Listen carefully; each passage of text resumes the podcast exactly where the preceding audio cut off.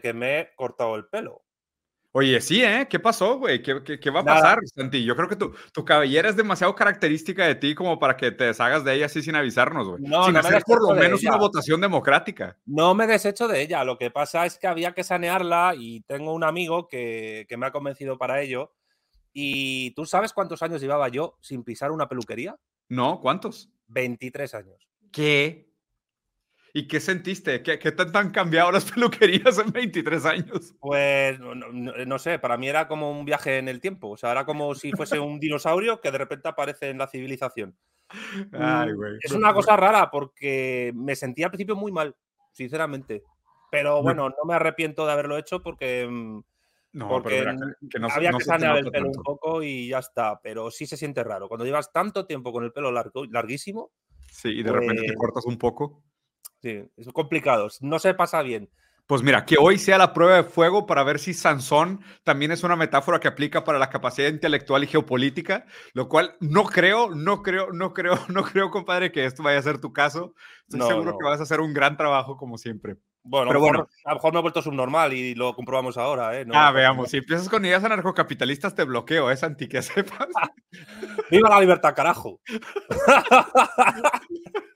ay, ay. Bueno, Querido, hermoso, sensual y altamente desechable capital humano, es un placer estar aquí con ustedes otra vez y con mi gran amigo Santiago. Santi, ¿cómo has estado? Además de todas estas metáforas y la buena charla de siempre.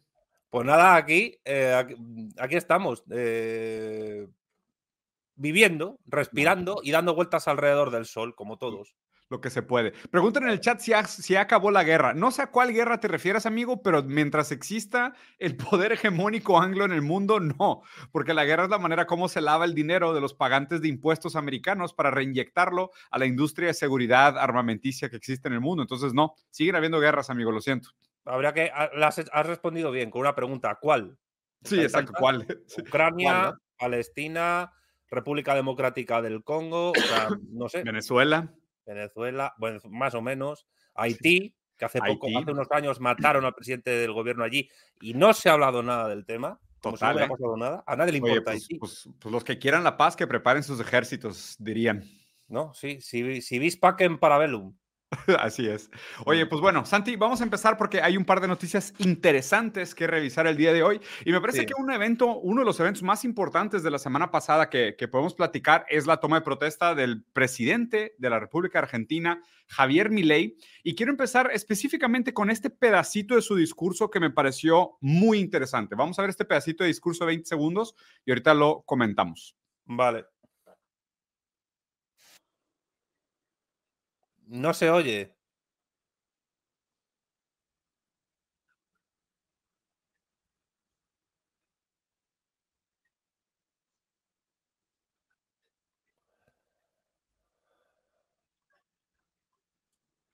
Dice que no hay alternativa para la política económica de shock, que esto definitivamente impactará en el número de indigentes, de desempleo y que incluso habrá eh, exaltación, dijo, no, exaltación, eflactación. Esta inflación. Esta inflación, exactamente. Estagnación financiera, ¿no? ¿Qué opinas de, este, de esta manera tan bonita? Y al final me encantó porque él termina diciendo, oye, pues va a haber más desempleo, va a haber problema, va a haber más indigentes, no hay plata, va a estar todo terrible, la economía va a estar en recesión y todos, ¡viva la libertad, carajo! Bien, excelente, increíble. Mm, yo qué sé, tiene muchas lecturas esto. Está claro que la presidencia de este hombre es el acontecimiento del mes, si no decirte del año. Porque, bueno, Argentina, que es un país al que yo quiero mucho, pero que es muy surrealista eh, también, uno de los países más surrealistas del planeta, tiene el dudoso honor de tener el primer presidente anarcocapitalista de la historia. Y mm. creo que eso ya eh, supone un dato interesante, ¿no? Es la primera vez en la historia que un mandatario político sigue las recomendaciones de la llamada Escuela Austríaca de Economía. Mm. Y bueno, básicamente está diciéndole a la gente, vamos a aplicar la doctrina del shock, que ya trató en su famoso libro Naomi Klein hace varios años, que es básicamente pues sacudir mediante una liberalización masiva em, eh, pues la estructura económica nacional para que entren inversores extranjeros sin ningún tipo de, de resistencia ni oposición. Eso se hizo Manu Militari con la dictadura argentina del 76 al 83, se hizo en Chile, se hizo en muchos planes Cóndor, y mm. ahora se hace con el voto eh, feliz de buena parte de los argentinos. Hay que decir que la presentación de Milei, hay fotos por ahí eh, circulando, fue muy poca gente, menos de la esperada.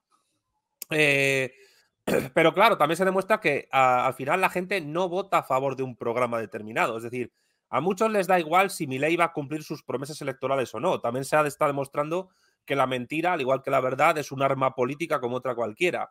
Y muchos están eh, felices con que Milei pues diga, oye, que no voy a em, que no voy a hacer esto y luego lo hace, o que voy a hacer esto y luego no lo hace. Por ejemplo, la cuestión de China y tal, eh, que luego creo que vamos a ver. Sí, luego lo, lo Lo que está claro, lo que está claro por parte del electorado argentino es que no vota a favor de algo, vota en contra de. El objetivo de esta gente era echar al kirchnerismo barra peronismo del poder. Digo barra peronismo porque peronismo yo creo que ya es más arqueología política que otra cosa. Es un fenómeno del siglo XX, del pasado, que era un partido que se llama así, mm. pero bueno, es como el PSOE, se llama Socialista Obrero Español y ni Socialista Obrero ni Español.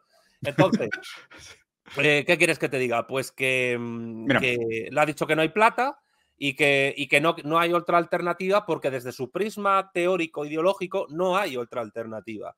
Pero evidentemente habría muchas otras alternativas diferentes porque la economía política, como tú y yo bien sabemos, no es una ciencia natural, no es una ciencia formal, no es una ciencia exacta. ¿Qué es realmente la economía? Una tecnología política de administración de los recursos que pueden ser o escasos o abundantes y en su relación con la política, pues en relación con el comercio exterior, etcétera. Entonces, ¿qué va a hacer este hombre realmente? Lo que le diga Mauricio Macri. Sí, eh, Le están diciendo ahora, no sé si has oído el dicho, eh, ley al gobierno, Macri al poder.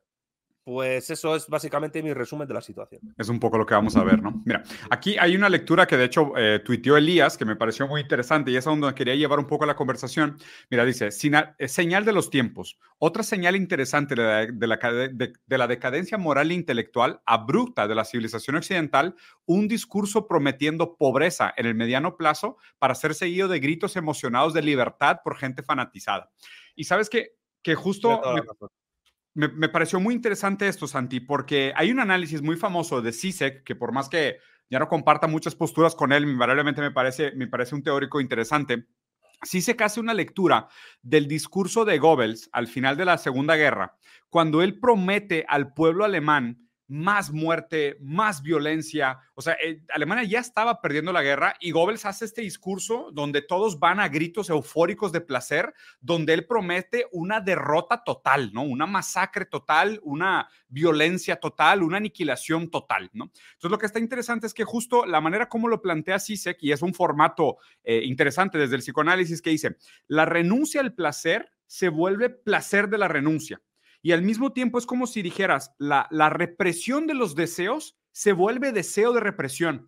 Y lo que explicabas un poquito de que Argentina de alguna manera lo que hace es que no vota por lo que quiere, sino como un voto castigo por lo que no quiere, es, es, es esta misma lectura freudiana, que es la, el, la represión del deseo que tuvieron durante tanto tiempo con estos gobiernos neoliberales, entreguistas, que se endeudaban crónicamente y, corruptos y neopotistas y demás, se transformó en un deseo de represión. O sea, la represión del deseo ahora se volvió deseo de represión, ¿no? O sea, antes ya tuve, o sea, Argentina viene sufriendo de escasez, miseria y de alguna manera crisis económica y endeudamiento crónico desde hace bastante tiempo. Entonces ahora cuando llega mi ley a prometer más carencias, más sufrimiento, más desempleo, más estagnación económica, la gente lo grita, lo celebra, ¿no? Entonces es, muy interesante ver esto casi como un fenómeno, eh, pues cuasi psicótico, ¿no? Del, del votante argentino, que como digo, es que no sé si sea un tipo de síndrome de Estocolmo, de que están secuestrados por el poder y no ven otra alternativa y ahora desean la bota, ¿no? O sea, desean que la bota los pise más duro. Eso es lo que me parece increíble.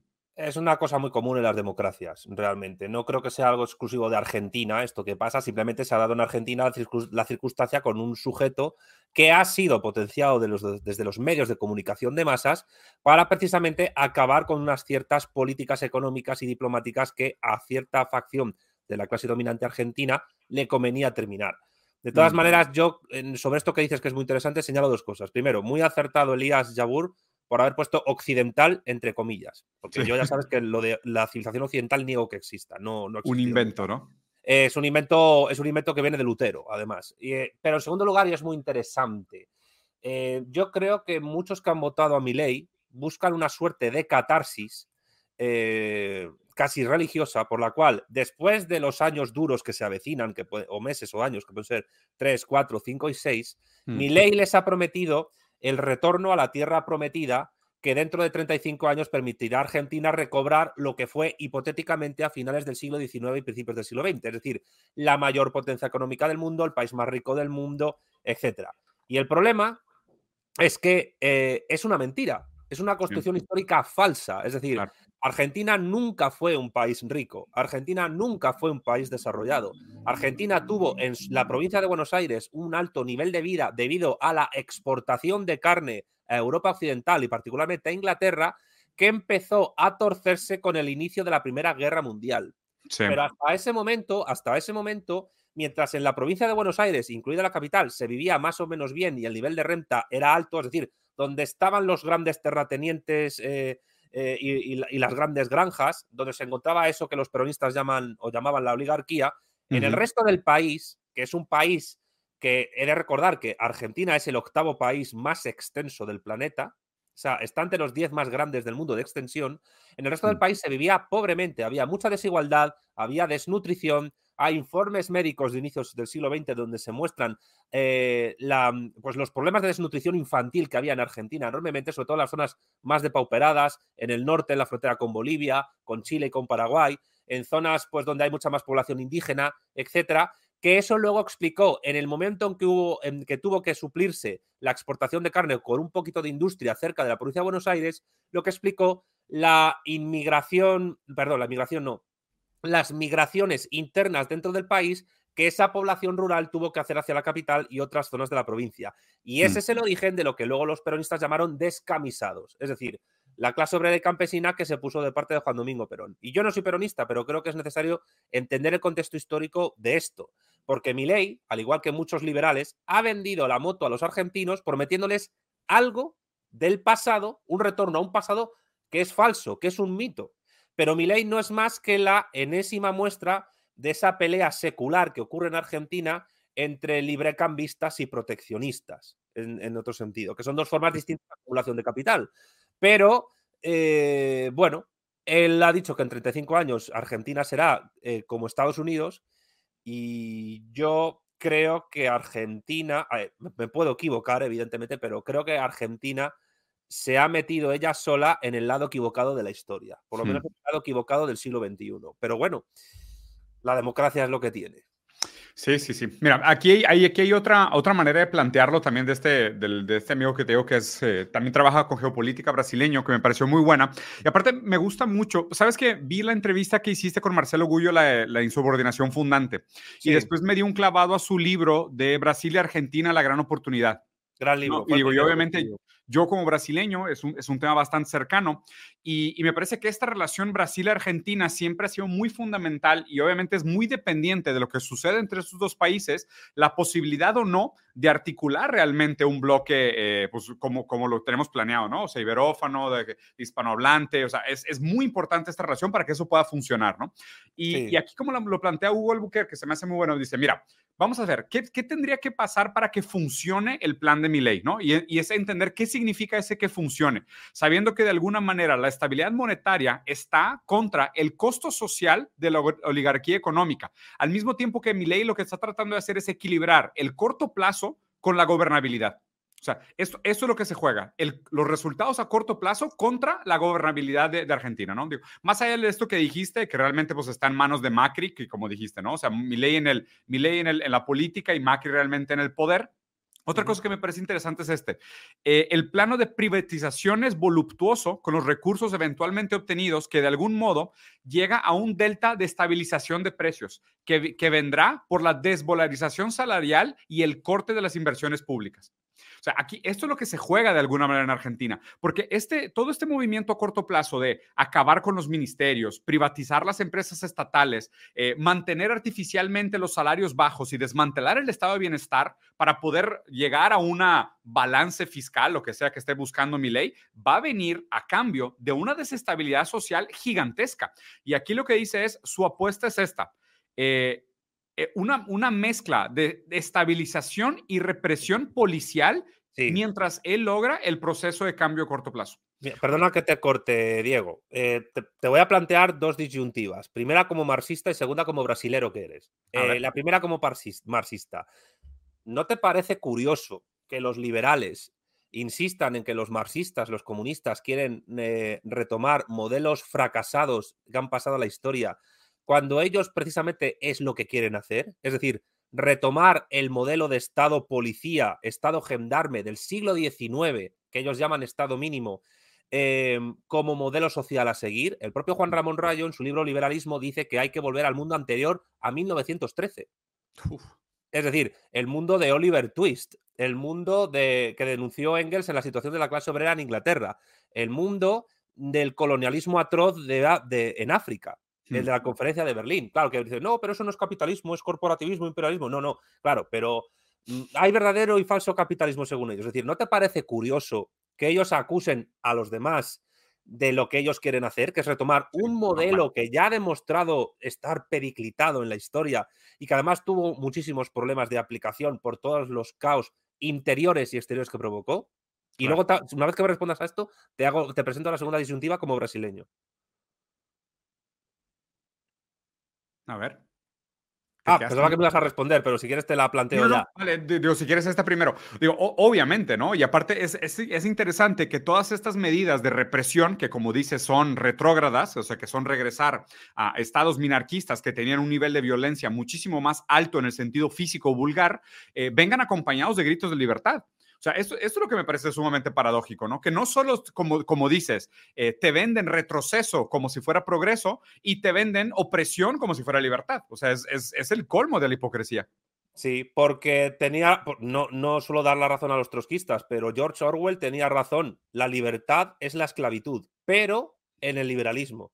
Esta mañana he entrevistado a Diego Fusaro sobre su obra maestra Karl Marx y la esclavitud. Ah, y, yo le he preguntado, ¿consideras que el liberalismo es una ideología esclavista? Y me ha dicho sí. Y no solo justificadora del, esclavismo tradicional, el propio John Locke defendía la, esclavitud y John Locke parece ser el padre del liberalismo moderno, es que la esclavitud asalariada es defendida por los liberales como un contrato voluntario entre partes, donde la parte con la, sobre la cual se ejerce la coacción del Estado policial burgués es tienes libertad y además eres, mm, tienes que tener la necesidad de la libertad para elegir entre solo dos cosas. Que este capitalista o este otro te explote o morirte de hambre. Sí, total. Porque la clase obrera no es, no es como en el pasado donde el esclavo era una propiedad personal del sujeto. Es que la clase obrera, ella, toda entera, es propiedad de toda la clase capitalista y por tanto de toda la estructura económica moderna. Esa es la clave fundamental política de Karl Marx y la esclavitud. Fíjate que justo, qué raro, porque ¿viste, ¿viste la foto que posteé en la mañana, el texto de Karl Marx, de, Marx sobre eso? Sí. O sea, que justo, que, que, que ese, literal lo está citando Elías Rabur en su libro también, que es exactamente eso, que es, mira, eh, mira, dice, bajo el capitalismo, relaciones sociales desiguales inducen a algunos individuos, trabajadores, a aceptar un contrato por el cual venden a otros individuos, los capitalistas, parte de su tiempo, y durante la vigencia del cual aceptan seguir instrucciones y órdenes en el desempeño de varias tareas necesarias para la producción de mercancías. En términos marxistas, los trabajadores venden su fuerza de trabajo por el precio salario establecido por el mercado. Esta relación contractual fue conceptuada por Marx como sumisa al capital los trabajadores bueno, actúan sobre el control de los capitalistas, no por libre albedrío, sino por los deberes que cumplen que son muy concretos, mismo cuando se trata de tarefas intelectuales. Es que la sustancia del valor, ¿cuál es? La sustancia del valor es el, trabajo esclavo del, obrero, el, esclavitud asalariada, que es la forma de esclavitud más pura que existe, que es una esclavitud económica. Por eso, el discurso político contra el liberalismo tiene que ser este, es decir, vuestra idea de libertad es falsa. Vuestra idea de libertad es la libertad de o eres esclavo o te mueres de hambre. mueres de hambre. No es más que eso. Y además el propio Milei tiene discursos en televisión donde lo dice. ¿Qué tiene de malo que una persona elija morirse de hambre? Pero hijo de la gran puta, es que tú estás defendiendo a, que el obrero se muera de hambre o que tenga que ser un esclavo. Claro. Y, la segunda disyuntiva que te quiero plantear, como brasilero, ¿no te parece curioso? Porque tú lo has señalado, es muy importante para poder hacer una unión primero suramericana, luego iberoamericana, luego iberófona, que Brasil y Argentina se pongan de acuerdo. Porque el pacto ABC, que tuvo dos ediciones en el siglo XX, eh, a principios de siglo y a mediados de siglo, siempre trató de acercar a Chile con Argentina y con Brasil, porque Brasil y Argentina, aparte de ser los países más grandes de América del Sur, eh, ocupan la mayor eh, parte geopolítica de la cuenca del Río de la Plata, que es una, es una cuenca hidrográfica que baña seis capitales de estados: Buenos Aires, Brasilia, Montevideo, Asunción y Sucre, aparte de Sao Paulo, que es la ciudad más importante por población y por riqueza y por industria de América del Sur. No se puede entender la industria automovilística de Sao Paulo sin, sin la eh, intervención de Brasil en la Segunda Guerra Mundial, eh, porque Getulio Vargas le dijo, a cambio de ponerme de vuestro lado, de Estados Unidos, dejadme tener industria y automóviles. Bueno, el caso es, ¿no te parece curioso que justo cuando Lula ha troleado al eje anglosajón y ha vuelto al poder en Brasil, ahora en Argentina tengamos a una persona que quiere enemistarse con Brasil.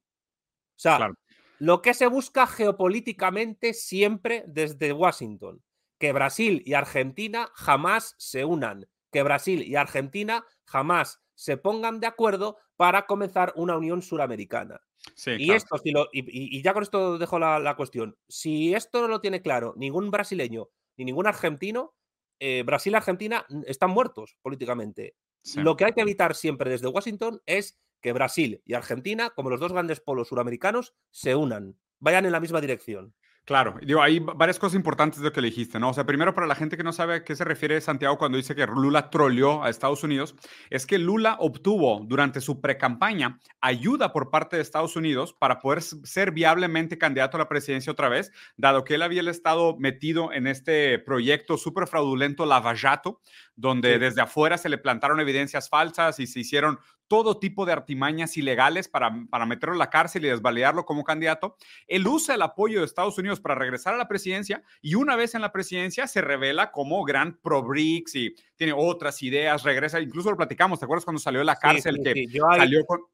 Tuve que retractarme de mis dudas hacia Lula públicas y dije, chapó, por la inteligencia política de este señor. Sí, la verdad es que fue, fue muy bueno. ¿Te acuerdas que platicamos que salió de prisión incluso con un concepto mucho más firme de soberanía nacional, o sea, con un discurso muy distinto? La verdad es que yo también, ¿eh? O sea, yo en su momento también critiqué a Lula y ahora la verdad es que en, en sentido geopolítico, por lo menos, a lo mejor en política interna todavía lo criticaría, pero en sentido geopolítico la verdad es que me ha, me ha mostrado que está todavía muy, muy capaz. Digo, muy bien asesorado por Itamar que es una maravilla de brazo diplomático, pero la verdad es que Lula lo ha hecho muy bien. Entonces, digo, respondiendo a tu comentario, definitivamente. O sea, el interés de Estados Unidos todavía es evidente en mantener a Latinoamérica balcanizada.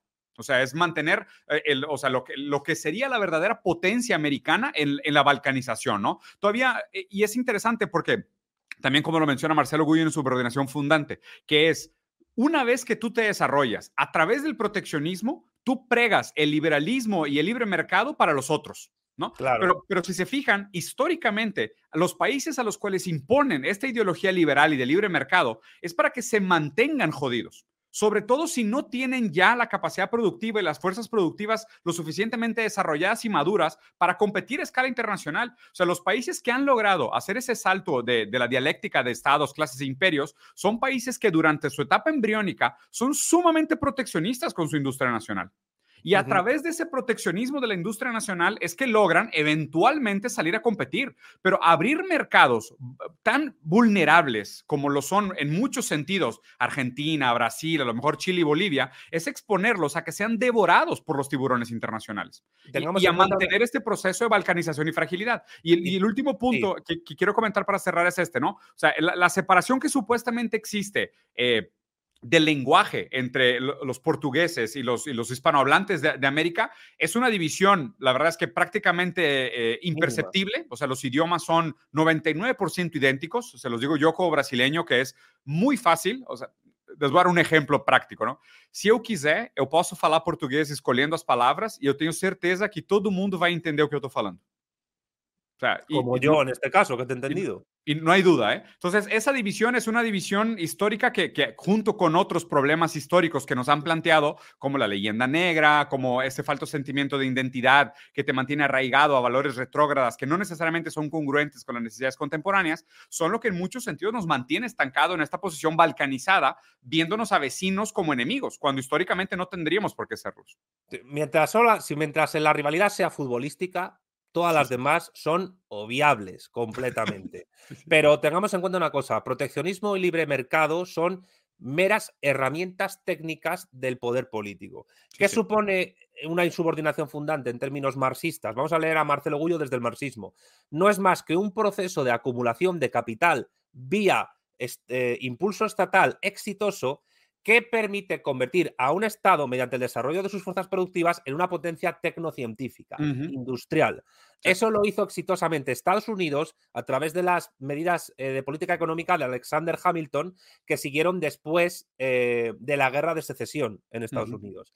Y nosotros que estamos preparando un curso de un instituto en el que tú vas a estar, no puedo comentar más, eh, nosotros hemos analizado que eso mismo hizo la Unión Soviética con Stalin y eso hizo la República Popular China de manera particular, y Elías lo ha estudiado muy bien, a partir del golpe de timón que en 1978 hace Deng Xiaoping en la República Popular. y, volviendo al tema geopolítico, la clave del bóveda del asunto es la cercanía en unidad eh, política entre Argentina y Brasil. Si no hay unidad entre Argentina y Brasil, es imposible la unidad iberófona. Tiene que ser eso fundamental tiene que ser fundamental, porque si Argentina y Brasil se unen, América del Sur se une. Y si se une América del Sur, México se une. Y si se une toda Iberoamérica, el resto de la iberofonía, la península ibérica, África, etcétera, también se van a acercar. Por eso es defender un proyecto así. No, totalmente. Y mira, y justo, justo de este tema de conversación, de que definitivamente hay interés americano en producir esta enemistad entre los países de Latinoamérica, mira nada más esta foto. Bueno, verás Tegui que aspira a ser el Milei mexicano. Exactamente con su lema robado directamente de Mussolini de Dios, patria y familia.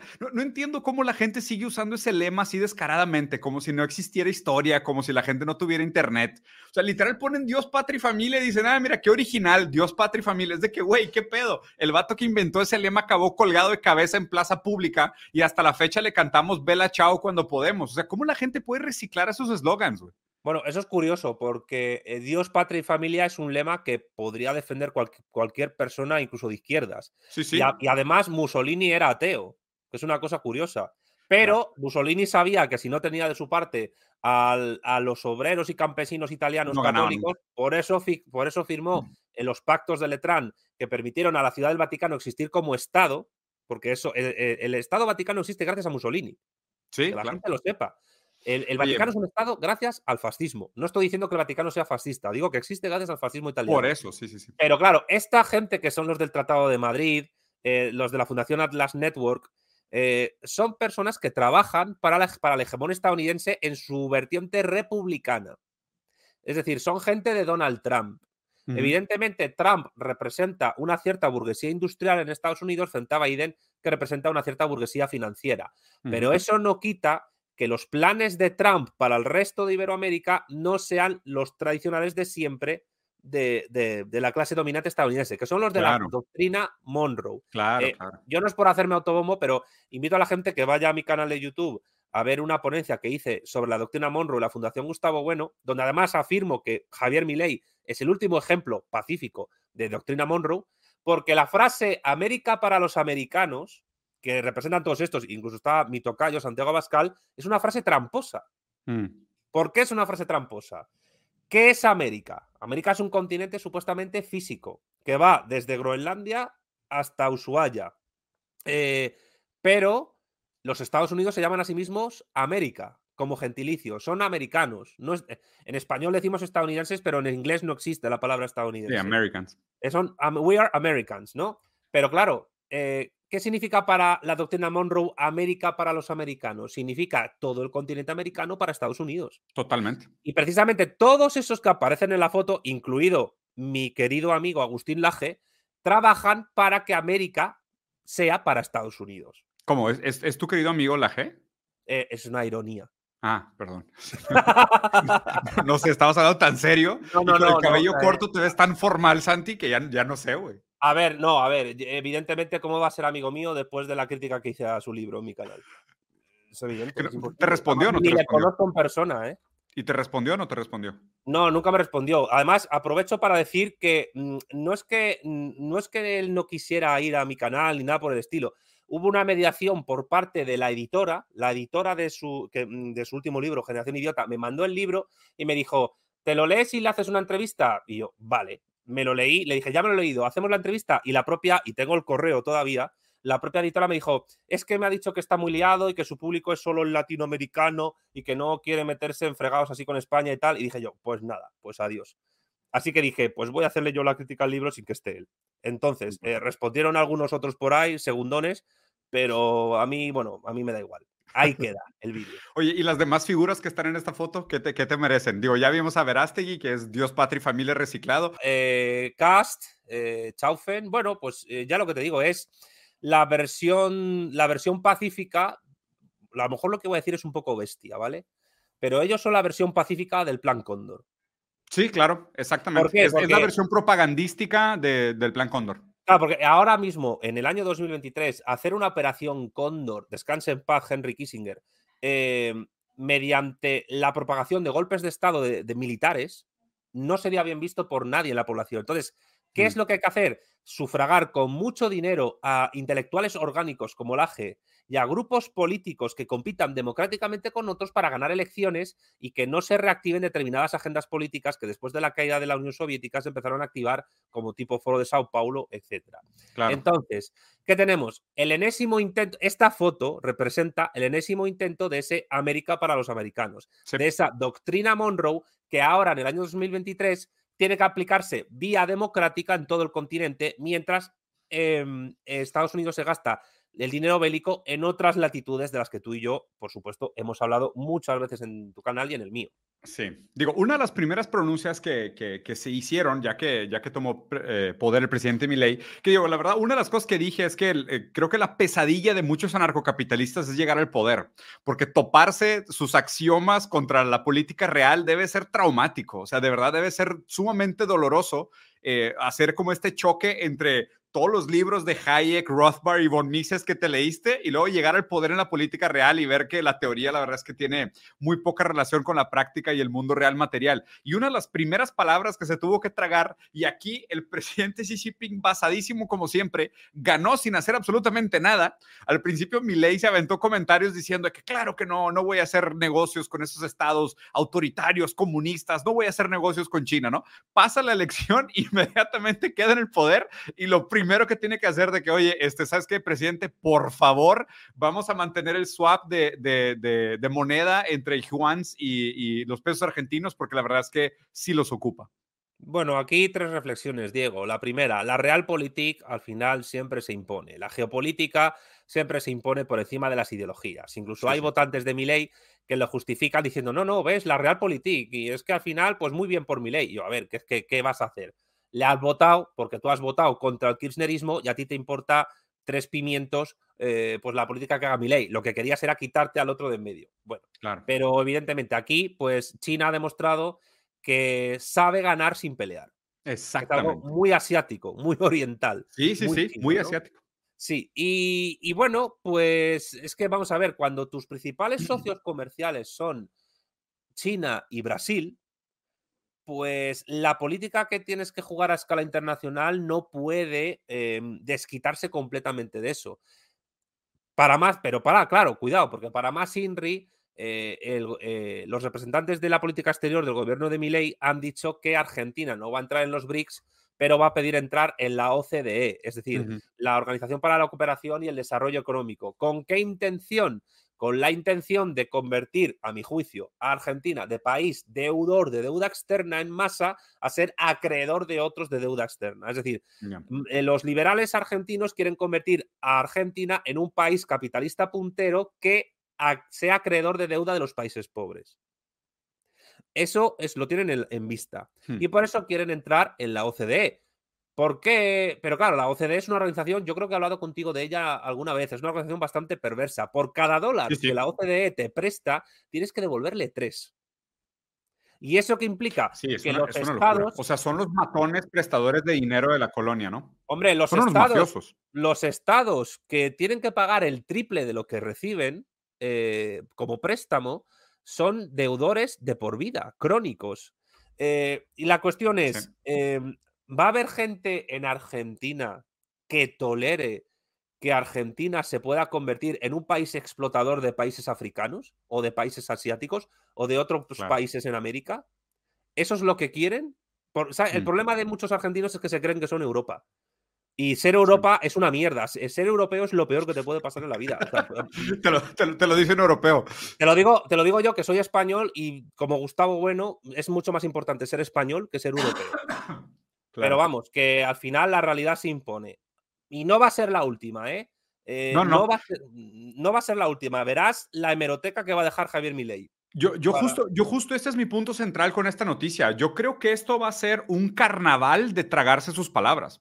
O sea, porque es impresionante las, las promesas que está haciendo versus, como dices, el choque con la política real. O sea, para empezar por ahí, o sea, él empezó desde antes de ganar diciendo que no iba a hacer comercio con países comunistas y digo, usando comunismo como todo libertario, ¿no? Sin tener la más mínima idea de lo que significa. Y nombró a China y a Brasil como dos países comunistas con los cuales no va a hacer comercio, siendo que son los dos partners comerciales más importantes de Argentina. Es, es, imposible. Este señor que piensa que Estados Unidos le va a hacer llover dinero en lugar de bombas, o sea, es, es incabible esta lógica. Es, completamente inviable. Cualquier economista con un grado mínimo de conocimiento sabría que romper relaciones con comerciales con tus dos socios comerciales más importantes es suicidio. O sea, es, imposible. Leámoslo geopolíticamente. Eh, la intención de Estados Unidos es reforzar al dólar frente al yuan y frente al proceso de desdolarización que los BRICS están llevando a cabo con bastante éxito. ¿Dónde? En, en Asia Occidental, lo que antes se llamaba Oriente Medio, en África, en países como Egipto, en países como, en países como Jordania, en países del Golfo Pérsico, en países incluso de la ASEAN, de Asia Pacífico. Y entonces, ¿dónde es más fácil reforzar el dólar? En los países del llamado patio trasero de la doctrina Monroe. Claro, cerca de casa. tú no puedes entender la gobernanza de Javier Milei sin el contexto geopolítico de Segunda Guerra Fría en la que nos encontramos de Estados Unidos contra la República Popular China y sus aliados. Em, por eso, lo hemos comentado antes de entrar, ha sido muy interesante la visita de Víctor Orbán a la, mm. eh, a la toma de posesión de Javier Milei, donde además Orbán ha tenido un diálogo tenso con Zelensky, con Vladimir Zelensky, yo le pongo el nombre ruso, no el ucraniano, eh, que está a poco de mm, ser movido de la silla en Kiev porque ya los suyos propios están bastante hartos de su gestión. Con toda razón, ¿eh? ¿Y, qué pasa? Que hay que tener en cuenta que Orbán es un hombre muy cercano, vale, está en la Unión Europea, Hungría, Hungría está en la OTAN, eh, Hungría es, eh, está dentro del grupo de Visegrado, Hungría está dentro de la declaración de Reykjavik, que también firmó Vox, lo digo porque ahí en la foto sale Santiago Abascal, pero Hungría es muy cercana a Moscú, mm. Hungría es muy cercana a Putin y Hungría no tiene intención de hacer que por su territorio pasen más armas a Ucrania que acaben pues desvencijadas, vendidas en el mercado negro o lo que sea, porque hace, hace unos meses decían algunos altos cargos de la OTAN que ya estaban viendo el fondo del barril. ¿Qué significa eso? Que en todas las municiones que entregan con balas ya no ven balas, ya ven el fondo del barril de las balas, del, barril donde están las balas. Entonces, mm, Orbán también yo creo que ha ido a Buenos Aires a ver cómo está el percal y de paso de indirectamente informar a Moscú seguramente también vaya por ahí la cosa. Mira, hay un comentario, un comentario pertinente y este no alcancé a meter las noticias porque justo lo estaba leyendo ahorita antes de que entráramos, es que eh, desapareció ya varios ministerios, pero al mismo tiempo, dada la visita de Zelensky a su toma de, a su toma de poder, eh, le regaló dos helicópteros en un valor total de 40 millones de dólares, que era el equivalente al fondeo necesario financiero para esos mismos ministerios que desapareció durante tres años.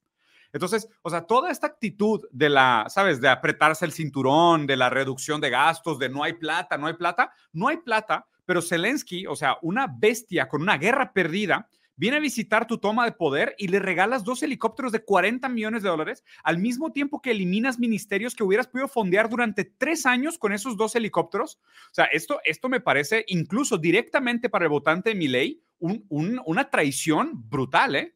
Sí, pero habrá votantes de mi ley que se sientan traicionados y todo eso, pero mientras no haya una opción de oposición bien articulada, pues, pues a saber cuánto va a durar este, este señor.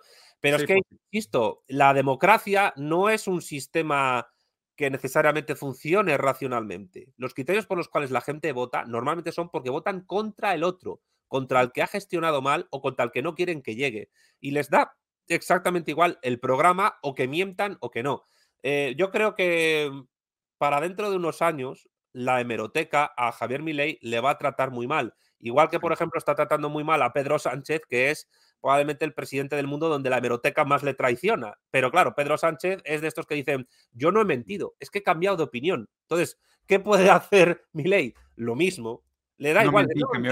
es que cambié de opinión porque antes de llegar al poder, o sea, al gobierno, pues no sabía de esta cuestión y ahora sé y hay que hacerlo de otra manera. Y con esa excusa, pues la gente que es fiel a esta persona con la, con la cual han conectado emocionalmente, eh, pues es veremos a ver si les votan o no en el en, el, en, los próximos dentro de cuatro años para indicar a qué grado de irracionalidad ha llegado la política argentina. El bastón de mando de Javier Milei, ¿sabes que tiene incrustado en su cinco perros Conan? Los cinco perros que ha clonado. Claro, claro que lo sé. Ya ha colocado a su hermana la tarotista. Es decir, eh, Argentina está en una situación. Mira, voy a decir una cosa que es muy heavy, pero es que me da igual, porque creo que en tu, en tu canal yo tengo un poquito de, libertad eh, para decir estas cosas. El anarcocapitalismo es al siglo XXI lo que el nacionalsocialismo es al siglo XX. Es la ideología mm, más. Em, es, la, ideología que sigue la escoria de la humanidad. Sí, lo más nefasto y esotérico. Lo más nefasto que, te puedes encontrar ahora mismo. Por tanto, combatir el anarcocapitalismo hoy en el mundo y por extensión el liberalismo es como combatir el nazismo en el siglo XX. Que la gente se lo meta esto en la cabeza. Sí, estoy de acuerdo. Sí, estoy de acuerdo contigo. Oye, y aprovechando que estábamos hablando de que, de que Xi Jinping otra vez ganó sin hacer nada, y aprovechando que la verdad es que he estado muy metido en el tema de China por este librazo, y digo, la verdad es que siempre se los recomiendo, Santi también lo va a leer pronto. China, Socialismo del siglo XXI, de nuestro camarada Elías Rabur, que ha ganado otro premio recientemente es que estoy muy, muy orgulloso de tener a este camarada en el grupo, que es un, gran amigo, y, he estado investigando mucho sobre el proceso del desarrollo de las fuerzas productivas de China. Y y de hecho, Jabur me dijo que investigara sobre el tema de los trenes de alta velocidad, ¿no? Entonces, vean nada más esta noticia para hablar de un tema un poquito más esperanzador, de que hay alternativas. Hay alternativas, amigos. Todo lo que les quiero decir. La historia no se ha acabado. Francis Fukuyama no tenía idea de lo que estaba hablando. La, idea no la historia no ha acabado y existen alternativas viables, deseables. No se desesperen, no porque estos socialdemócratas de izquierda les han prometido y robado y hecho pura corrupción, quiere decir que no hay alternativas y que lo que deberían de buscar los obreros es un anarcocapitalismo terrible hay alternativas, solo hay que aprender de ellas y poner atención. Y una cosa muy importante que demuestra Elías, por cierto, parabéns, eh, yo también estoy empezando a leerme el libro, eh, la idea de socialismo no se agota con la experiencia soviética. Exactamente, ni con la experiencia latina del siglo XX. Ah, no, o sea, con ninguna experiencia que haya caído se agota. Exactamente. No se agota, es decir, el mundo sigue girando. La idea de socialismo y de comunismo, como yo demostré eh, o traté de demostrar en Iberofonía y Socialismo, el libro que tú hiciste el epílogo, eh, es muy antigua. Se puede encontrar ya en la filosofía griega antigua, en Licurgo, en Cleón de Esparta, en la República de Platón, en el cristianismo primitivo. Luego pasa a las comunas eh, de monjes medievales en el Islam se puede encontrar, en el budismo, en el hinduismo, en, la, en, libros como La utopía de Tomás Moros y la cual no se pueden entender las reducciones de los jesuitas en el Paraguay. Y, evidentemente es muy anterior también a Marx. Entonces, que la gente tenga en cuenta esto. Mientras haya capitalismo, habremos socialistas y comunistas metiéndonos los dedos en el ojo hasta que caigan. es, nuestra responsabilidad y aparte es un gusto, ¿eh? es un gusto. No solo lo hacemos porque es responsabilidad, sino que es un placer. Pero vean esto, en, el año, en el año 2007, China tenía cero kilómetros, cero kilómetros de trenes de alta velocidad. Para el año 2022 tiene 42 mil kilómetros de trenes de alta velocidad, lo suficiente para darle la vuelta a 2 mil kilómetros alrededor de la Tierra. ¿ok? Para el año 2035, que coincidentemente es el mismo año donde el Partido Comunista Chino tiene planeado el mayor sistema de salud de la historia de la humanidad, marquen este año, porque según yo va a ser un año histórico en la manera en cómo entendemos las nuevas formaciones socioeconómicas en el sentido leninista, pero para el año 2035 se esperan tener 70 mil kilómetros de trenes de alta velocidad, además de los 130 mil kilómetros de trenes convencionales, ¿no? Ni se diga esto, o sea, lo que implica a nivel, o sea, imagínense ustedes lo que sería poder ir de Lisboa a Moscú o de Nueva York hasta, hasta, hasta Los Ángeles, pagando aparte el precio de un ticket de tren, ¿no? Que de hecho esto está de alguna manera ya desplazando incluso a las aerolíneas comerciales que son en muchos sentidos muy ineficientes para algunos tramos cortos y las está sacando el negocio. Mientras nosotros en, el occidente todavía estamos todavía diseñando las ciudades para el patrón carro, ¿no? o sea, fortaleciendo la, de alguna manera una extensión urbanista de la ideología individualista y meritocrática que es una industria que también presenta una serie de ineficiencias y una serie de límites en la manera en cómo a través de, la, del lobby y de, la, de las imperfecciones turbulentas del mercado se ha mantenido vigente, pero cuando realmente hay otras tecnologías que claramente son mucho más eficientes y deberían de, pensarse como alternativas viables para nuestros países. Digo, y esto que España todavía tiene trenes mejores, pero en América, o sea, Santi, la situación de transporte público para nosotros es una tortura, una tragedia. Sí, sí, sí, es, cierto. Y además, Argentina tenía una buena red de trenes hace 100 años y se ha ido desmantelando. Aunque en España he de deciros que hay regiones eh, cercanas a Portugal, por ejemplo, como Extremadura, donde no hay tren de alta velocidad, no llega. Y las comunicaciones de tren son paupérrimas, es decir, que en todas, en todas partes cuecen habas. Y eso ocurre porque tenemos un gobierno que prima a unas regiones sobre otras. Lo que está demostrando, lo que se está demostrando a través de lo que está haciendo China es que la economía más racional es la planificada. Porque toda economía en el fondo es planificada, toda absolutamente toda. No existe el libre mercado. Existen las técnicas de libertad de comercio puntuales para determinados fines. Y como tú bien has dicho, porque se ve que has visto eh, eh, y has leído a Marcelo Gullo, es que cuando una cuando un Estado se convierte en potencia gracias a, un proceso de acumulación de capital vía proteccionista, le vende libre mercado a las potencias y a los países extranjeros para que compren sus manufacturas, para que compren sus mercancías y evitar que compitan con ellos. Claro. Eso es lo que está haciendo China ahora en muchos casos. Exactamente. Es, es, exactamente el punto. O sea, es, es, de alguna manera rescatar el concepto de las economías planeadas, entendiendo que todas las economías son planeadas, pero, pero hay maneras de planearlas. O sea, la como decía, ¿no? Pues, ¿no? importa si el gato sea blanco o negro mientras case ratones. Aquí lo que estamos buscando nosotros es el desarrollo de las fuerzas productivas y el empoderamiento de la clase trabajadora. O sea, para eso se deberían de planear los mercados. O sea, los mercados se tienen que planear en vista de satisfacer necesidades, desarrollar las fuerzas productivas, tener una soberanía potente, capaz de competir en el mercado internacional y así desarrollar innovación y proteger sus tecnologías embriónicas. Y una cosa clave que demuestra China, eh, y yo estoy trabajando en un vídeo sobre eso, y es que en ocasiones hay que nacionalizar y en ocasiones a lo mejor hay que privatizar. Pero la clave del asunto es que a través de tu orden político, estatal y constitucional, todo pertenezca al pueblo y el pueblo sea la clase obrera organizada a través del partido. Y da igual si privatizas, si el excedente de producción de esa empresa es posesión de la clase obrera, ahí tienes socialismo. Exactamente, socialismo en el siglo XXI. Es que justo esto, ese, ese para mí es el punto central del trabajo de Elías. O sea, es cómo nosotros tenemos que de alguna manera actualizar las categorías dadas las relaciones sociales y los modos de producción contemporáneos para entender cómo estas nuevas formaciones socioeconómicas tienen orientación socialista. ¿no? Pero es orientación socialista en el sentido de que, como dices, durante diferentes periodos históricos existen modos híbridos de producción y estos modos híbridos de producción son lo que pueden crear las, la complejidad de lectura sobre qué es lo que determina una formación socioeconómica histórica. Y lo que estamos viendo en China es justo esto, son modos híbridos de producción. O sea, eh, una clave de, de, los marxistas y los materialistas de este siglo es dejar de eh, tener una idea unívoca de socialismo y pensar que todo es soviético. La experiencia soviética tuvo su ciclo, tuvo su final, tuvo sus errores, tuvo sus fracasos, pero también es cierto que hay mucha leyenda negra anticomunista. Has hablado antes de la leyenda negra antiespañola, pero también hay una leyenda negra anticomunista que va contra Stalin, contra la experiencia soviética y contra otras experiencias. Y la cuestión es que Nunca en la historia una sociedad tuvo el crecimiento que tuvo la Unión Soviética entre 1927 y 1939. Y, la reconstrucción que tuvo la Unión Soviética entre 1945 y 1953 no la ha tenido ni una sola potencia en el globo.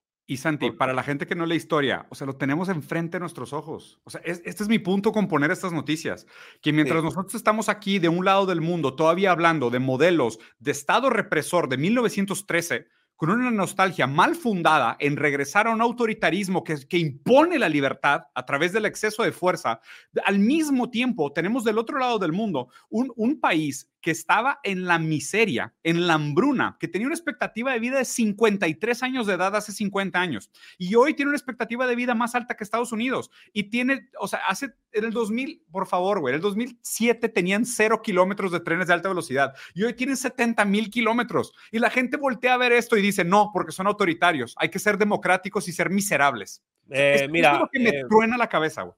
Eh, China ha demostrado también otra cosa, que es que puedes modernizarte sin occidentalizarte. Claro. Y, la, gente, sobre todo los países democráticos, tiende a asociar modernidad con occidentalización. Y es verdad que ha habido una asociación muy fuerte en el modo de producción capitalista. Pero hay países como China que han demostrado que dicen, vamos a tomar de vosotros lo que nos interese y lo que no, no. Entonces, por eso del capitalismo tomo lo que me interese y lo que no, no lo tomo. ¿Por qué? Porque yo estoy construyendo otra cosa. y esto, para una mentalidad, para una mentalidad eh, grecorromana judeocristiana, con todos los respetos, es muy difícil de entender. Pero yo lo único que puedo decir es larga vida a la República Popular China y larga vida al camarada Xi Jinping. Ah, muy bien. Oye, ahora sí, si quieres, guíanos en esta noticia que me mandaste, que al parecer es un momento interesante para hablar del nacionalismo español. Entonces, si quieres, platícanos. Bueno, en primer lugar, nacionalismo español es una expresión em, que hay que aclarar qué significa, porque la palabra nacionalismo en, política es muy difícil de definir si no se parten de ciertos parámetros. Yo eh, en, algún vídeo trataré, de explicar qué es la nación y qué es el nacionalismo. Sí, sí, sí, porque hacen muchos hombres de paja con esa idea. Claro, porque nacionalismos hay muchos. Eh, hay nacionalismo político, cívico y hay nacionalismo étnico. Yo te he pasado esto porque eh, lo que aquí se ve es un nacionalismo étnico, mm. Y es un nacionalismo errado. Yo me considero nacionalista español, yo no tengo ningún problema en decirlo, pero mi nacionalismo no es étnico. los españoles no somos una raza, ni somos una etnia. Ah, eh, nosotros además nos hemos cruzado con un montón de pueblos durante milenios y no ha pasado absolutamente nada. Lo que ocurre es que hay un cierto nacionalismo étnico español de inspiración tercer posicionista que es contrario a la inmigración porque considera, que la inmigración genera desigualdad social, eh, eh, delincuencia y, e inseguridad ciudadana. Pero no es la inmigración en sí lo que causa eso, es el tipo de personas que se importan desde otros países y que se los mete en barrios obreros, em, dejándoles en una situación de lumpenización.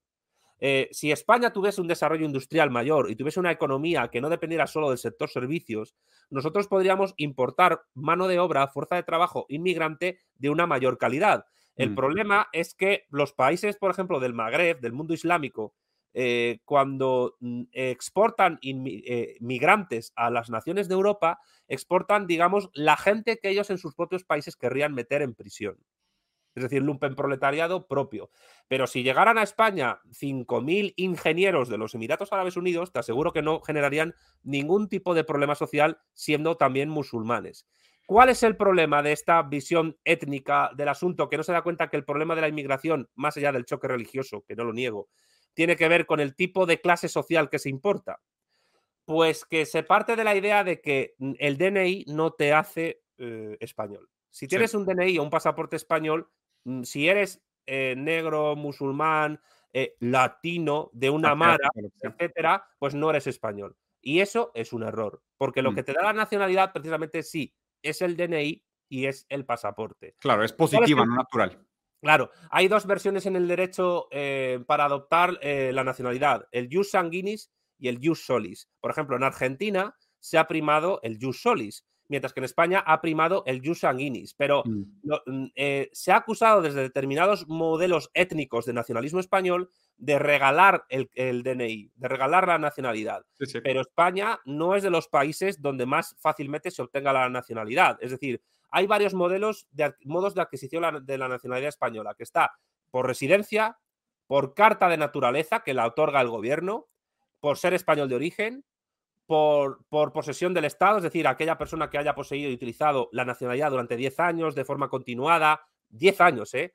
De buena fe, en base a un título inscrito en el registro civil, o por opción, es decir, aquellas personas que estén o hayan estado sujetos a la patria potestad de un español o cuyo padre y madre hubiera sido español o hubiera nacido en España. Ya. Entonces, no es fácil obtener la nacionalidad española. En el año 2021 se otorgaron 144.000 DNIs españoles a, personas residentes, pero lo hmm. que no se pregunta es por el tipo de circunstancias que hay detrás para obtener esa nacionalidad.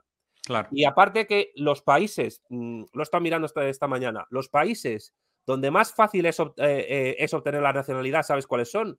Por este orden, Australia, que solo necesita ser mayor de 18 años y haber vivido dos años allí, Canadá, tres años de residencia, eh, y aprobar un examen de inglés o francés y tener 10.000 dólares en la cuenta bancaria, Perú, Singapur y la República Dominicana. España no está los más fáciles. Los más fáciles. Entonces, ¿por qué me parece a mí importante tener esta, eh, hablar de esto? Porque se está diciendo desde ámbitos hmm. en, en España muy xenófobos, muy xenófobos, se está dando la idea de que obtener la nacionalidad es algo sencillo, que se regala el carnet de identidad. Y eso no, es así. Eh, obtener en España la nacionalidad es muy, muy difícil. Y si hay problemas de integración y si hay problemas em, de inseguridad ciudadana, tienen que ver con dos cuestiones, porque yo no niego que haya un choque religioso entre, entre, entre el mundo musulmán y el cristiano, pero también se da, se da sobre todo por el tipo de personas y la clase social a las que se escribe para que llegan a países como España o Francia, etcétera. No, y, le sumaría, y le sumaría también las condiciones urbanistas y materiales en las cuales se integran. O sea, el, puro hecho de en qué barrios los ponen, la localización, el índole de este barrio, el, acceso a empleo y vida digna. O sea, hay toda una serie de, de, contextos materiales eh, externos, eh, exógenos, que producen este, este choque también, que exacerban este choque. la, la cuestión es que la gente que emplea a los inmigrantes en España, los que los explotan, su fuerza de trabajo, es, es, gente que, que, por regla general, si son dueños de grandes empresas, jamás los van a querer en sus barrios residenciales. No los van a dar de alta, los van a tratar como subalternos, les pagan de menos. van a, claro, se van a barrios de clase obrera eh, donde sí se puede generar un choque cultural fuerte porque no hay políticas de integración acertadas y porque España no tiene capacidad industrial para importar fuerza de trabajo de, de, otra clase del extranjero o porque tampoco puede fomentar políticas de natalidad efectivas. Sí, sí, y, esto no lo digo porque sea una cuestión meramente europea, española. Eh, cualquier persona que viva, por ejemplo, en Buenos Aires, sabe de, las fricciones por inmigración que hay de Bolivia o de Perú o, que llegan a, Buenos Aires particularmente. Más durísimas.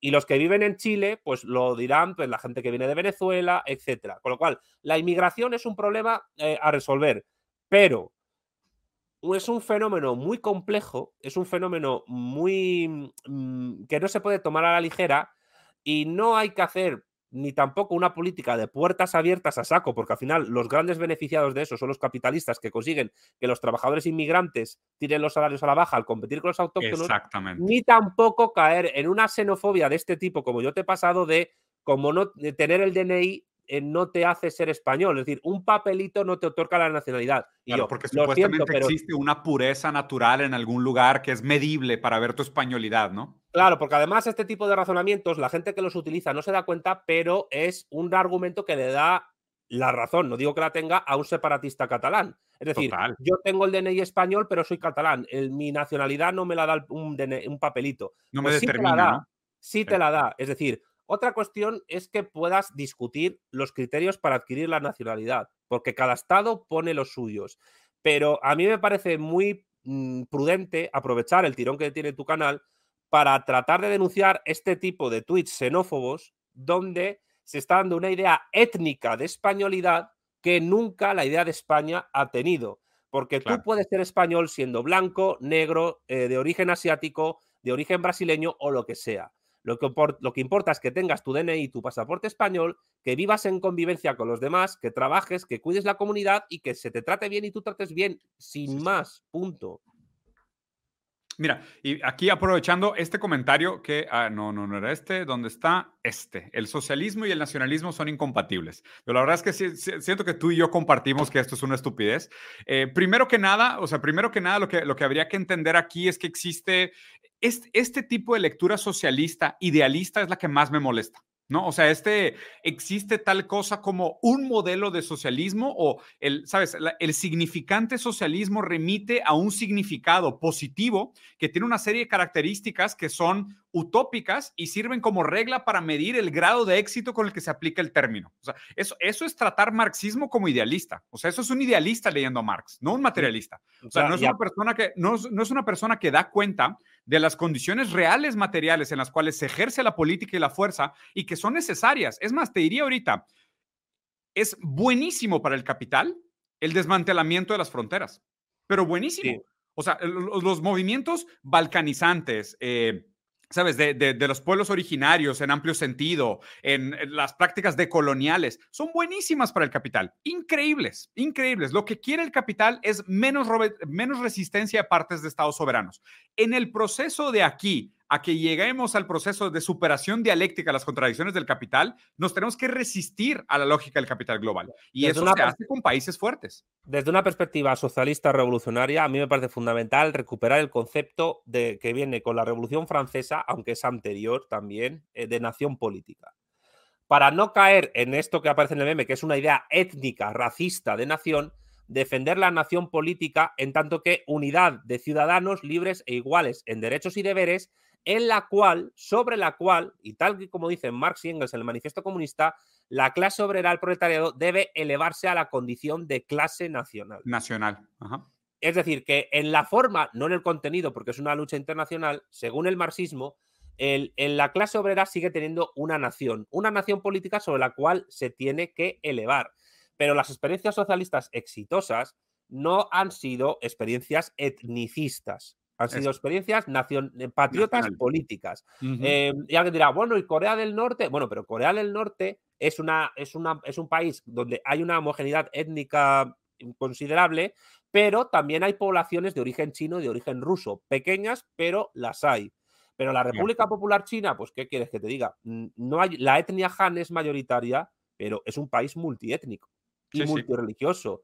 Entonces, Em, me parece muy importante que, vale, podemos criticar las políticas migratorias, como tú bien has hecho, Diego, pero también hay que criticar el nacionalismo étnico xenófobo. Sí, completamente. puede ser pasto de la reacción y de la contrarrevolución frente a nosotros. Me parece eso fundamental hacerlo también. Que mira, si quieres ya cambiando, cambiando un poquito el tema, este, la verdad es que esta es mi sesión favorita de la review de noticias que se llama Estados Unidos, Imperio en Decadencia. Y la semana pasada se estrenó un tráiler de un juego que, te soy sincero, probablemente voy a jugar, que se llama Grand Theft Auto 6 que es el gran ladrón de Auto 6, y aparte me encanta que se llame así Grand Theft Auto 6, ¿no? Que es un tipo de crimen. ¿Cómo? ¿Han llegado ya al 6? Sí, ya van en el 6. El 5 fue buenísimo y este 6 supuestamente va a estar todo mejor. Pero el, el trailer fue una locura. Creo que tuvo 100 millones de views el primer día que salió este trailer. Pero lo más interesante de este trailer, Santi, aquí quería platicar contigo sobre este fenómeno, es que, pues digo, obviamente los videojuegos tienen este aspecto como escapista, ¿no? De, pues a fin de cuentas nos permiten eh, actuar o participar de fantasías colectivas o fantasías que, pues de alguna manera superan o simulan la realidad. Y, pues normalmente, o sea, te vas a Narnia o controlas a Harry Potter o tú eres Sauron ahí en un momento, ¿no? Peleando para defender el anillo, lo que sea, luchando contra un Maiar o lo que sea. Pero en este caso, Grand Theft Auto, que ya era un juego que estaba bastante apegado al, al capitalismo tardío del siglo XX, ahora ya se fue como al límite. Y haz de cuenta que el tráiler entero fue muy criticado y salió mucha gente a hablar porque los personajes que están en el tráiler están basados en noticias reales, ¿no? Y no sé si habías escuchado este meme de Florida Man, de que si tú escribes hombre en Florida y tu fecha de cumpleaños en Google, sale una noticia rara, random, de alguien que hizo una locura en Florida. Mira, es más, vamos a hacer el experimento. ¿Qué fecha cumpliste años? El 18 de enero of January. Vamos a ver qué hizo un hombre en Florida. ok, un hombre en Florida es arrestado por haberse confundido un banco con Taco Bell. Eso, eso, hizo, eso hizo un hombre en Florida el día de tu cumpleaños. Vamos a ver el mía. 20th of October. Vamos a ver, 23 de octubre, ¿qué hizo? Florida ok, hombre, hombre en Florida es arrestado por tener relaciones sexuales con un Olaf de peluche. Excelente, ¿no? Yo aquí para probarles el caso de que si ustedes ponen el día de su cumpleaños y un hombre en Florida, van a tener por lo menos una noticia interesante. Cúmplesela los años el mismo día que mi padre. ¿El 23 de octubre? Sí. Mira, Saludos a él. Gran, gran fecha para cumplir años. Somos hijos del carnaval, ¿eh? siempre lo digo. Tengo muchos amigos que son del 23 de octubre y a nosotros nos hicieron en carnaval. Yo siempre he pensado que soy producto de vino barato y el asiento trasero de un carro pequeño. Bueno, ¿no, no, decís en Brasil que lo que pasa en el carnaval se queda en el carnaval? Bueno, no. Yo, yo en este caso fue un error que trascendió por muchos las expectativas de mis padres. Bueno, pues fíjate, se ha trascendido. Pues bueno, veamos, veamos este pedacito de trailer. La verdad es que ni siquiera necesitamos el audio. Lo importante aquí son las imágenes. Pero vean esto, ¿no? Lo que está del lado derecho son las personas reales y lo que está del lado izquierdo son las personas que salen en el trailer. Empezando con esta señora vestida en pijamas, porque en Florida puedes ir al Walmart en pijamas, no hay ningún problema, con dos martillos. O sea, no uno, dos martillos, uno en cada mano. Después, un hombre sacando un cocodrilo de una, de una alberca unos hombres persiguiendo, un güey regando su jardín desnudo, el guasón, estos hombres haciendo una guerra en el lodo, eh, carreras de motos en medio, un, un, cocodrilo que va al supermercado, en fin, escenas del mundo real se han transformado en las escenas míticas del mundo surreal o el mundo artificial de los videojuegos. Y esta similitud no acaba aquí, lo interesante es que ahora este güey que se denomina él mismo el Florida Joker está demandando por 2 millones de dólares a la empresa por haber usado su cara para hacer un personaje en un videojuego. ¿Le han, calcado exactamente los tatuajes de la cara en el personaje? Fíjate que no exactamente, se parecen mucho, pero no son ah, exactamente pues los mismos. se curan en salud, porque si no lo han hecho de la manera exacta, podría perder el juicio por demanda. Híjole, pues bueno, ahí le mandamos un abrazo al estimado Joker de Florida. y aquí está claro que Florida se ha convertido en un videojuego. Es, es que es justo mi punto. O sea, justo aquí lo, lo, raro para mí es este, como esta barrera que se ha nublado entre la realidad y la ficción. O sea, es como que Florida entera se volvió un meme que ahora es un videojuego basado en el meme, que está basado en el mundo real, pero luego te das cuenta que la gente actúa lo que ve en los juegos. Entonces se vuelve como este ciclo vicioso donde la, industria del entretenimiento, que es una superestructura, afecta las bases materiales que acaban reproduciendo a, las, superestructuras que las reflejan, ¿no? O sea, hay, un ciclo ahí terrible de, la relación entre la industria del entretenimiento, la cultura del entretenimiento y la manera como esto renormaliza o le da una pues una categoría de normalidad a estos fenómenos que deberían de ser fenómenos anómalos, ¿no? O sea, deberían de ser sumamente anómalos. Yo no lo veo tan anómalo, Diego. Quiero decir, la industria del entretenimiento siempre ha influenciado a los comportamientos sociales y viceversa. Ha habido siempre una retroalimentación. El cine, eh, la, televisión muchísimo. Eh, mira, es más, te voy a decir, en la industria pornográfica, la moda, la estética del porno, del OnlyFans, influye en la moda de la calle. Sí, sí. Eh, mm, entonces, para que veamos el poder e influencia que eso tiene sobre gente de todo tipo, sobre todo jóvenes. Eh, hmm. ¿Cuál será? Lo interesante será pensar, ¿cuál será el siguiente paso a esto? Veremos. Sí, sí, veremos. Está interesante. Digo, ya sabemos que este juego va a ser un bestseller. Sin duda va a ser de los juegos que más va a vender cuando salga, se los aseguro. Y ahí es raro ver cómo eh, la, vida imita el arte y el arte imita la vida. Y para cerrar eh, este Perdona, recomendación de libro sobre esto. La Sociedad del Espectáculo de Guy Debord. Siempre lo recomiendo, me parece brutal y es una gran recomendación. Me parece, y muy mal interpretado ese libro. Oye, sí, ¿eh? Que empieza con una frase prácticamente idéntica a la frase del Capital. Mm. No sé si recuerdas que habla de que en una sociedad donde, donde predominan los modos de producción capitalista, la vida se entiende como una gran acumulación de espectáculos. ¿Y qué son los espectáculos? Mercancías. Mercancías, commodities, exactamente. Y de hecho, justo la interpretación de, de Guy Debord me parece muy materialista y muy marxista si se le da la buena lectura, ¿no? Que no todo el mundo lo hace. Leamos bien lo que leemos. Y para terminar, Santi, quería platicar de este tema contigo porque ha sido muy controversial acá en México y la verdad es que pues, yo apoyé dentro de lo cabible las, las manifestaciones que hubieron y esto me parece un tema fundamental para la salud y para el, el empoderamiento de la clase obrera mexicana, la reducción de la jornada laboral. Es una lástima. Aquí la verdad es que los diputados nacionales fueron, defraudaron nuevamente, como siempre, la clase trabajadora. Esto estaba a punto de deliberarse, eh, se iba a votar sobre la reducción de la jornada laboral y dado el lobby de la clase burguesa eh, mexicana, pues realmente quedó archivado esto y el presidente pidió crear como un, un grupo que siguiera debatiendo el tema. Entonces ahora pues es importante que la gente esté un poco más informada.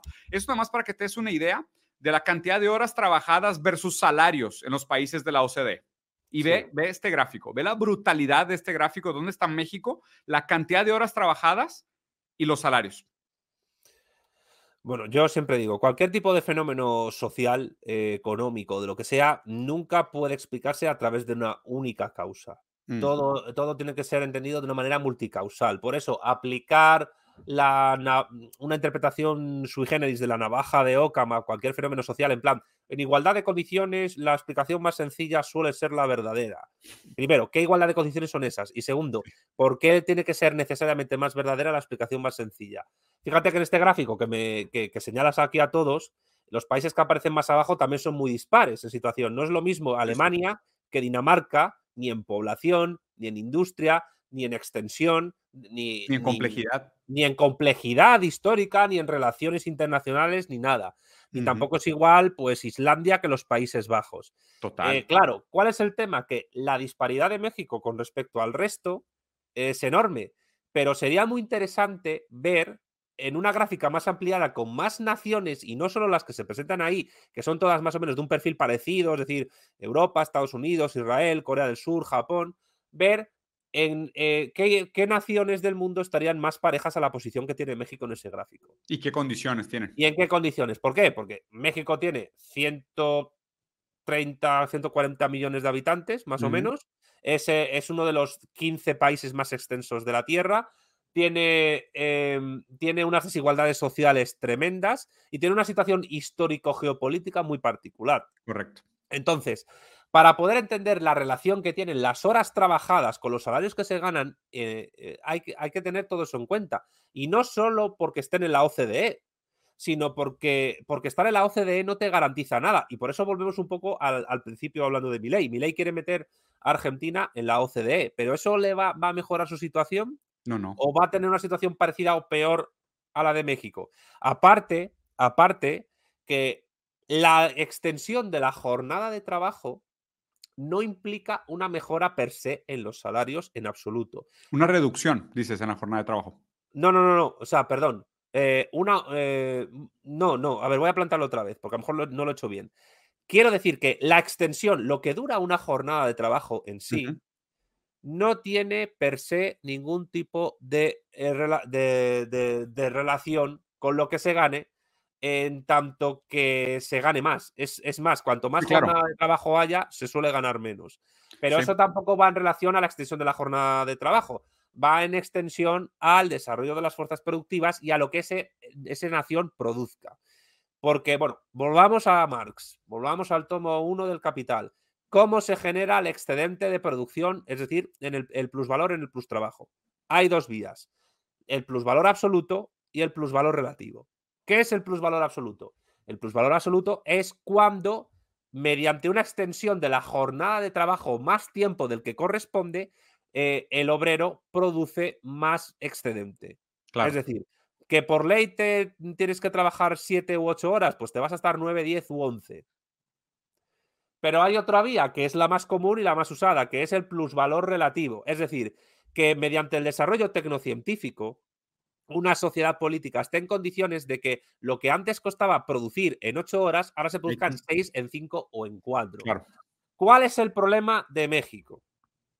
El problema, a mi juicio, de México reside en que no hay un suficiente desarrollo de las fuerzas productivas para que toda la fuerza de trabajo mexicana produzca en menos horas el mismo excedente con una mayor, con una mayor jornada de trabajo y al mm. mismo tiempo no hay garantías políticas y sociales ni tecnológicas para poder reducir la jornada de trabajo a la inmensa mayoría de trabajadores mexicanos.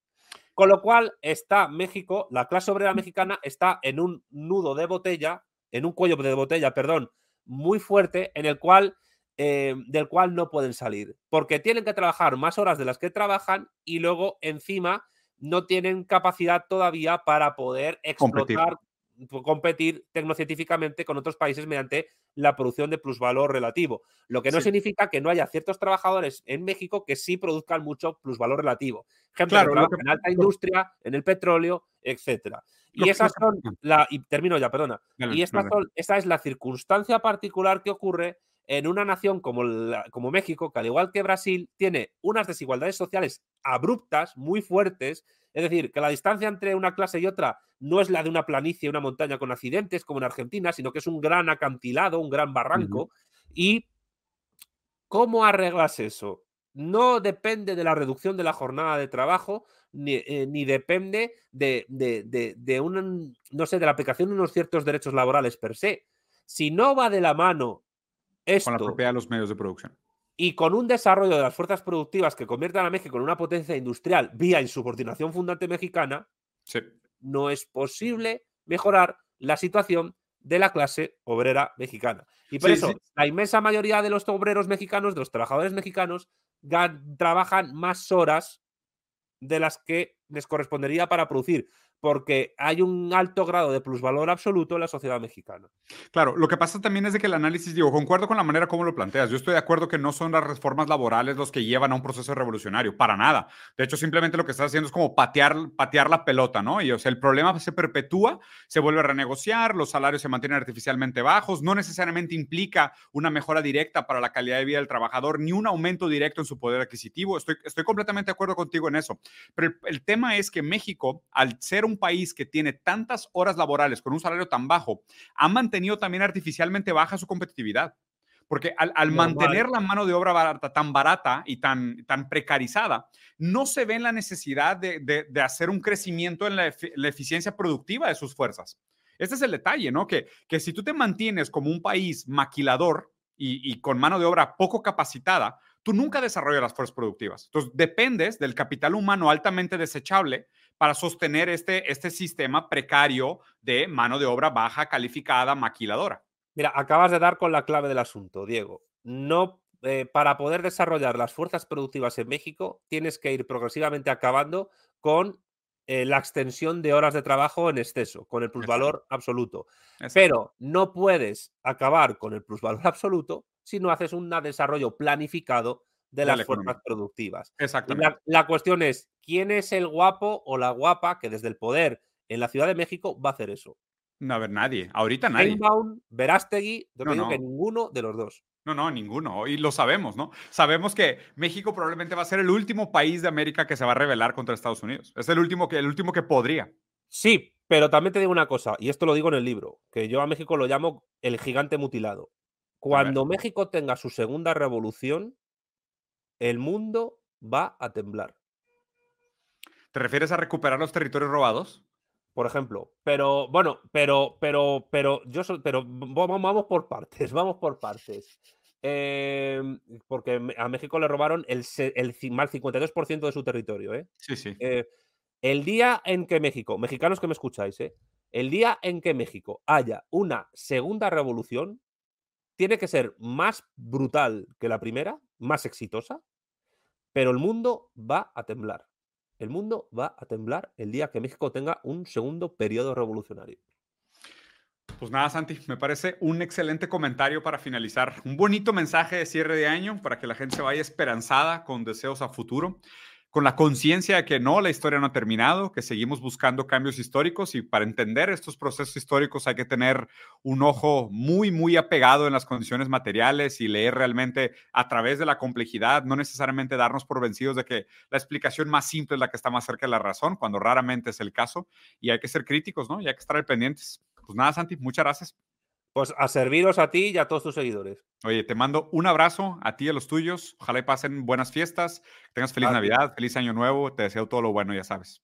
Pues nada, feliz Navidad, feliz Año Nuevo a todos y espero veros el año que viene por todos los sitios. Seguramente haremos otro en enero regresando. Capital Humano, si les gustó, como siempre, piquen a todos los botoncitos que están abajo, dejen su comentario. Me disculpo por el cansante tosedera y eh, mocos y, estar haciendo sonidos de CISEC en el micrófono, pero la verdad es que he tenido un virus terrible las últimas semanas. Hasta por eso cité a CISEC, porque sabía que no podía tener mocos y estar incómodo de la nariz sin citar al buen CISEC, que es el, el filósofo de los mocos digo, para no decir otros hábitos, ¿verdad? Pero me parece, me parece muy adecuado de su parte en este momento. Vayan a seguir a Santi su canal, su video sobre la doctrina Monroe está buenísimo, su conversación con Marcelo Gullo sobre el tema de la subordinación fundante también es buenísimo y terminan platicando sobre México, lo cual es una gran, gran, gran conversación. Los felicito a todos, ojalá la pasen bien, disfruten Guadalupe Reyes, protejan su hígado, hagan ejercicio, descansen, no tomen todos los días, no, no, no hagan problemas en casa por exceso de alcohol, sean personas responsables y permitan la dignidad del otro a través de un trato compasivo y empático. Muchos besitos. Nos vemos. Nada, corte.